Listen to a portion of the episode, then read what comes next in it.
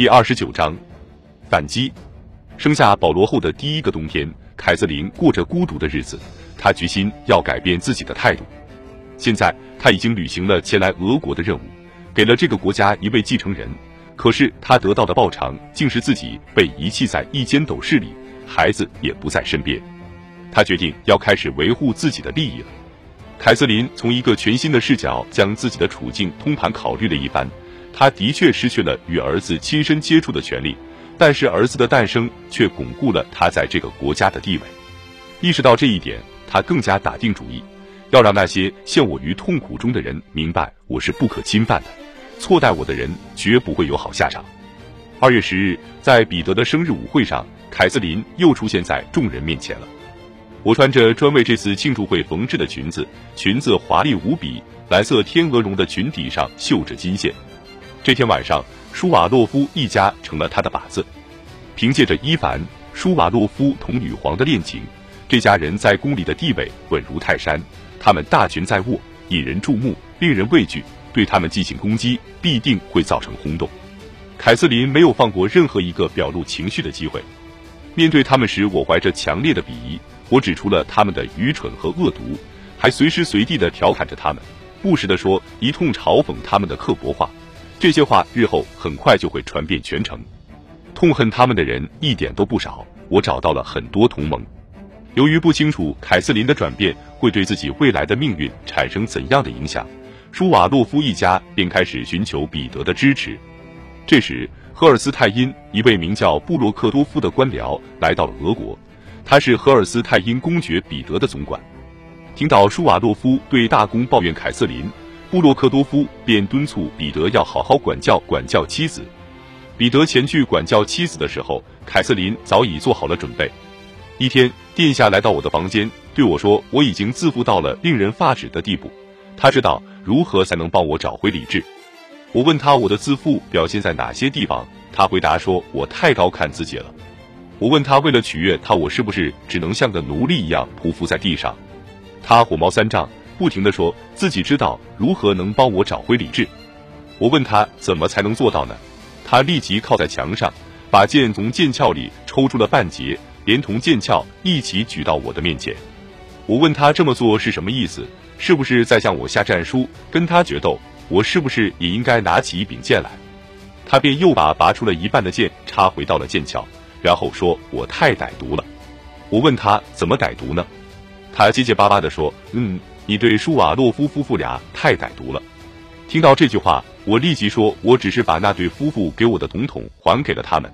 我还叫彼得不要插手这些事情，他对其中的来龙去脉一无所知，就算知道了也理解不了。”他说：“不相信自己真正的朋友会落得诸事不顺的下场。”要是你信任我，把所有的事情都告诉给我，那就不会出任何问题了。我应该告诉你什么事情呢？我问道。他接下来说了一大通没头没脑的话，我没有打断他，也不打算跟他继续纠缠下去了。最后，我劝他还是回去休息一下。显然，在找我之前，他已经喝醉了。彼得听从了我的劝告，我也松了一口气。他不仅思维混乱。而且嘴里不断的喷着酒酸气和烟草味，靠近他都令人难以忍受。这一次的交锋让彼得感到糊涂，同时也警觉了起来。妻子此前还从未如此凶悍的同他对峙过，他总是在迁就他，倾听着他的计划和抱怨，努力的维持着同他的友情。这个全新的女人沉着冷静，不屈不挠，目空一切，完全就是一个陌生人。此后，彼得试图挫败凯瑟琳的努力逐渐变得不那么坚决，也不那么频繁了。他继续保持着同其他女人的关系，甚至还一如既往地把这些风流韵事讲给凯瑟琳。凯瑟琳对彼得还有利用价值，帮他完成那些对他来说过于复杂繁重的工作。作为皇位继承人，彼得也仍旧是凯瑟琳称后的机会。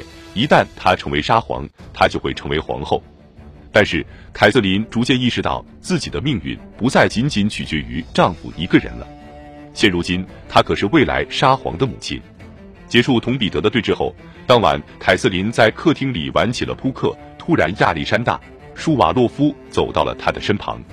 舒瓦洛夫提醒凯瑟琳说：“她现在挂在裙子上的饰带和蕾丝都是女皇禁止宫中女人佩戴的。”凯瑟琳让伯爵省省力气吧。不用费心来提醒我，我绝对不会佩戴任何能给女皇陛下添堵的东西。我告诉他，德性无关乎美貌、华服，或者是珠宝首饰。对于这些东西来说，一旦有一样褪色了，其他几样也就变得可笑起来。但是人的品格却是天长地久的东西。听着我的这番评论，他的脸抽搐了起来，然后就离去了。几天后，原本盛气凌人的暴徒彼得变成了摇尾乞怜的可怜虫。他告诉凯瑟琳，布洛克多夫建议他向女皇要一笔钱，以支付他在荷尔斯泰因的开销。凯瑟琳问彼得是否还有其他的补救方法，彼得说自己会让他看一看文件。凯瑟琳一边审阅文件，一边对彼得说。在他看来，彼得不需要向姨妈要钱就能度过这个难关，而且女皇很有可能会拒绝彼得的请求，因为六个月前他已经给过他十万卢布。彼得对凯瑟琳的建议置若罔闻，最终还是向姨母开了口。根据凯瑟琳的技术，彼得当然是一个子儿都没有得到。尽管已经被告知必须削减在荷尔斯泰因的赤字，彼得还是决定将荷尔斯泰因军队中的一支小分队召到俄国来。急于向主子献媚的布洛克多夫立即对这个决定表示支持。彼得没有向憎恨荷尔斯泰因的伊丽莎白女皇透露这支代表团的规模，他只告诉他这都是些不值一提的细枝末节，而且如果受到亚历山大·舒瓦洛夫监管的话，那么该计划就完全不成问题了。在布洛克多夫的参谋下，彼得还设法向自己的妻子封锁了荷尔斯泰因军人即将到达俄国的消息。得知此事后，凯瑟琳一想到此事将会对俄国舆论和女皇造成的灾难性影响，就感到不寒而栗。当大批战士从基辅赶到俄国时，凯瑟琳同亚历山大·舒瓦洛夫一道站在奥拉宁巴姆宫，看着身着蓝色军装的荷尔斯泰因步兵从身前走了过去。舒瓦洛夫的脸又抽搐了起来。很快，问题就出现了。守卫奥拉宁巴姆宫的是俄裔芬兰军团和阿斯特拉罕军团。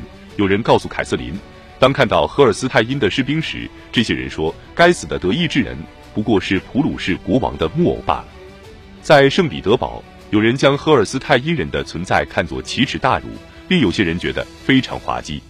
凯瑟琳觉得整件事就是一个古里古怪的恶作剧，但是这个恶作剧很危险。在乔戈洛科夫担任管家的时候。彼得还只是在背过人的时候才会躲在自己的房间里穿起荷尔斯泰因的军装，现在每次出现在伊丽莎白女皇面前时，他都会穿着这身军装。荷尔斯泰因战士的到来让他欢欣鼓舞，他跟他们一起住在营房里，成天忙着操练他们。除此以外，他还必须养活他们。一开始，俄国元帅拒绝对彼得的军队负责，最后他还是妥协了。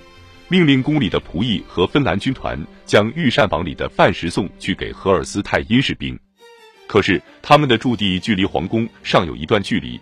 对于这项额外的差事，俄国士兵得不到补偿，渐渐的他们就有了意见。我们都开始给该死的德意志人当牛做马了。被分拨来的皇宫仆役也说，就是让我们来伺候一群小丑。凯瑟琳决意让自己尽量远离这场荒诞的游戏。绝不允许手下的侍从和侍女跟与大公寸步不离的荷尔斯泰因营房扯上关系。我常常同宫里的人一起散步，每次一走就是很长时间，但是我们从来不会朝荷尔斯泰因营房的方向走去。